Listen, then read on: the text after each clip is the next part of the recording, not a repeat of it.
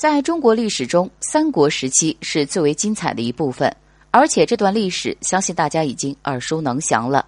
在其中有雄才大略的曹操，还有足智多谋的诸葛亮，更有忠肝义胆的关羽等等。这些英雄人物也给后世留下了很深刻的印象。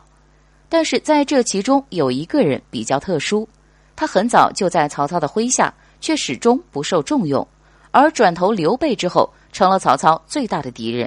那么这个人是谁呢？这个人就是曹操手下的王平。王平出生在一个普通的家庭，从小也没什么念书的机会。年少之时，他的乡亲们都迁到了洛阳，后来他也跟着去了洛阳。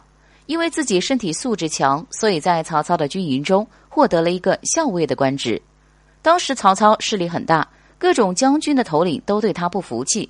而在这其中，王平因为没有念过书的原因。各种才能以及思想都比别人差一些，自然也就没有受到曹操的重视。后来汉中被攻占，而王平是知道当时的地形的，但遗憾的是曹操的兵没有打赢这场战役，而刘备却取得了胜利。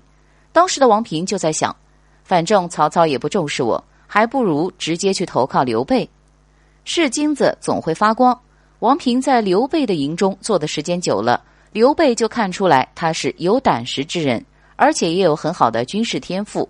虽然读的书不多，但是很善于观察，懂得分析局势，而且对待刘备也非常忠诚。久而久之，刘备就开始重用他。王平也非常珍惜这个机会。后来，王平就跟着刘备一起作战。在其中的一次战役里，马谡没有按照规定守住地方势力，最后被斩首。而这件事情对王平来说是好事。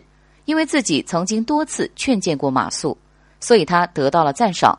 就是通过这一次作战，王平成为了将领。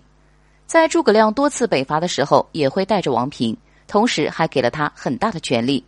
在两军交战的时候，只要军队碰到王平，总是没有半点逃跑的机会。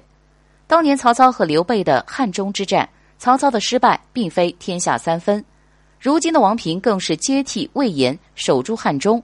敌方多次领兵冒犯，都被王平通通击退。